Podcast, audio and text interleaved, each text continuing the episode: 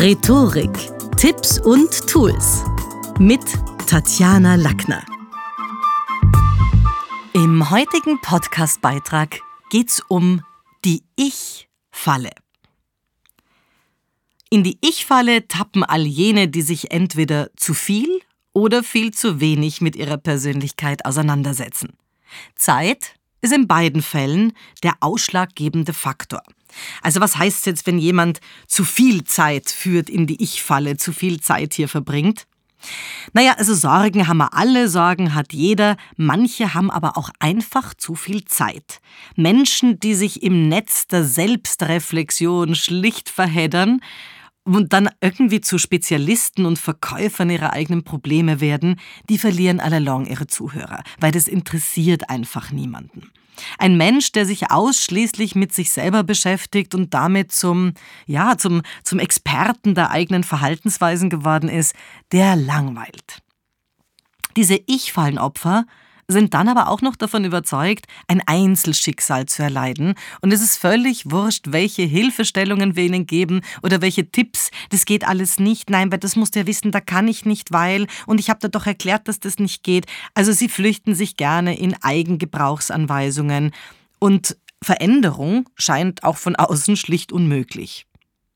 Und jeder von uns muss im Laufe eines Lebens Probleme bewältigen, auch irgendwelche Klippen umschiffen. Aber es macht keinen Sinn, bestimmte Lieblingsprobleme zu sammeln als Existenznachweis und die dann immer im Gespräch parat zu haben. Also das wäre so ein bisschen der Typus, wo es zu viel Zeit in die Ich-Falle führt. Es gibt aber auch den ganz anderen, von wegen zu wenig Zeit führt in die Ich-Falle. Den Großteil unseres Lebens verschlafen wir. Also das ist schon mal ein riesengroßer Punkt, der wegfällt. Tagsüber müssen wir dann auch noch arbeiten. Familie und Freunde sollen nicht zu kurz kommen. Für den Sport und manche haben sogar noch Hobbys oder irgendwelche Interessen, fehlt dann oft schon die Zeit. Und die Tage und Wochen verfliegen und ganz schnell sitzt man als Gestresster in der Falle. Keine Zeit für sich selber dann macht sich langsam so ein Gefühl der Leere breit und die Essenzen des Lebens schmecken nicht mehr wirklich. Und dabei ist an der Oberfläche alles so perfekt, weil es schaut ja alles ganz normal aus.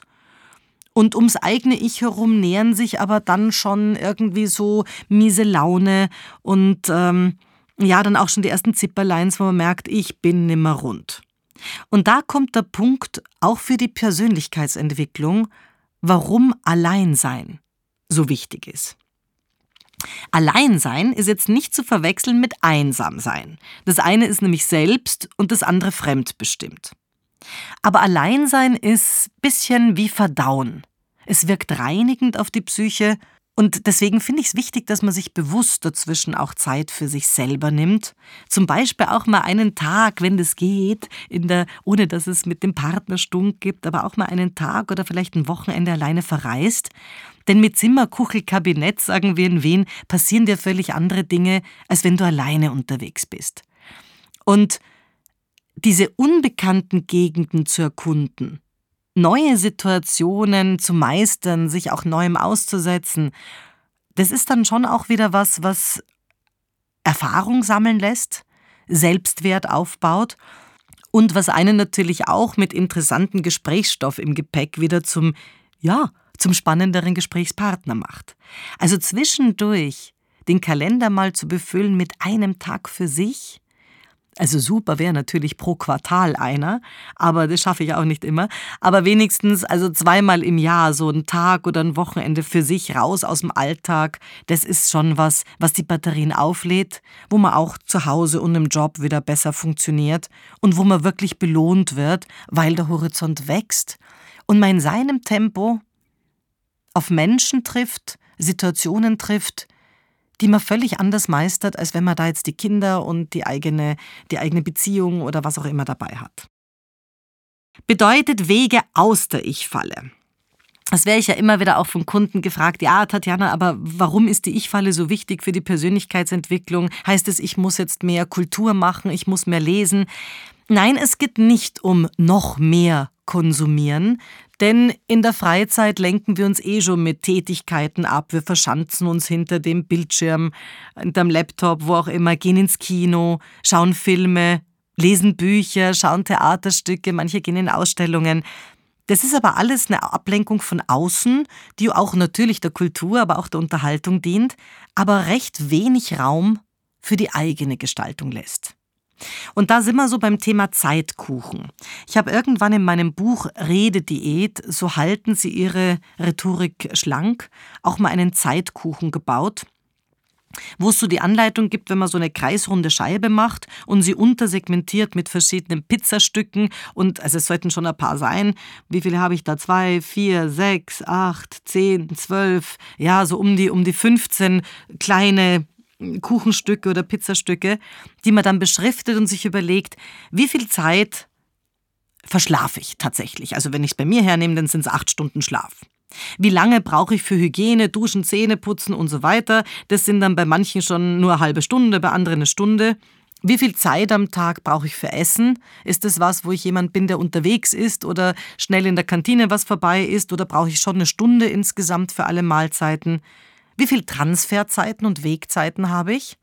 Sowas schlägt natürlich bei Pendlern ordentlich zu Buche, die dann ja oft in Zeiten ja, wenn sie im Winter im Zug sitzen oder im Bus, dann irgendwie die Zeit vielleicht mit Audible oder was anderem nützen und am Hörbuch oder vielleicht auch diesem Podcast, ja. Aber was trotzdem Zeit frisst, weil man muss halt zur Arbeit hin. Wie viel Zeit ist Arbeiten? Das ist bei manchen Menschen acht Stunden, bei anderen bleibt dann schon fast nichts mehr über vom Zeitkuchen, wenn es intensive Wochen sind.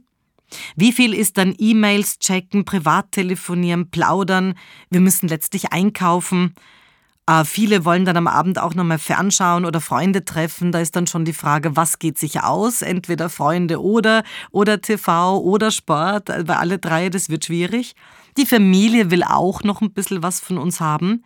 Ja, und eben wie gesagt, manche haben dann noch Hobbys oder Sport. Also da ist die Frage, wofür gebe ich eigentlich meine Zeit aus?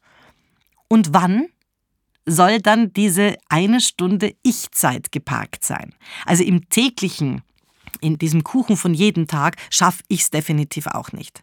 Aber sich zwischendurch seine Ich-Tage oder Ich-Zeiten in den Kalender zu schreiben, das ist was, was ich sehr diszipliniert mache. Es gibt Zeitfenster, wo ich dann einfach mm, meine eigenen Zeiten block, weil sehr vieles von meiner Arbeit auch kreative Arbeit ist. Ich muss für viele Magazine schreiben, Podcasts mir überlegen. Das sind keine Dinge, wo ich kreativ sein kann von 9 bis 9.35 Uhr, sondern wo ich einen gewissen Flow brauche und damit ein Zeitfenster.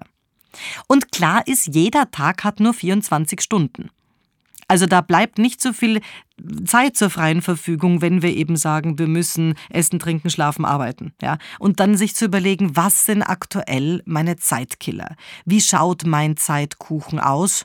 Und wo tappe ich selber in die Zeitfalle?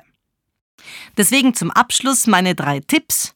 Erstens, plan die Phase des Alleinseins damit du zur Ruhe kommen kannst, Gedanken fließen lassen und auch ein bisschen sich selber reflektieren, ohne da nur um den eigenen Nabel rumzutigern. Zweitens, wir brauchen auch zwischendurch Phasen der Erfahrung.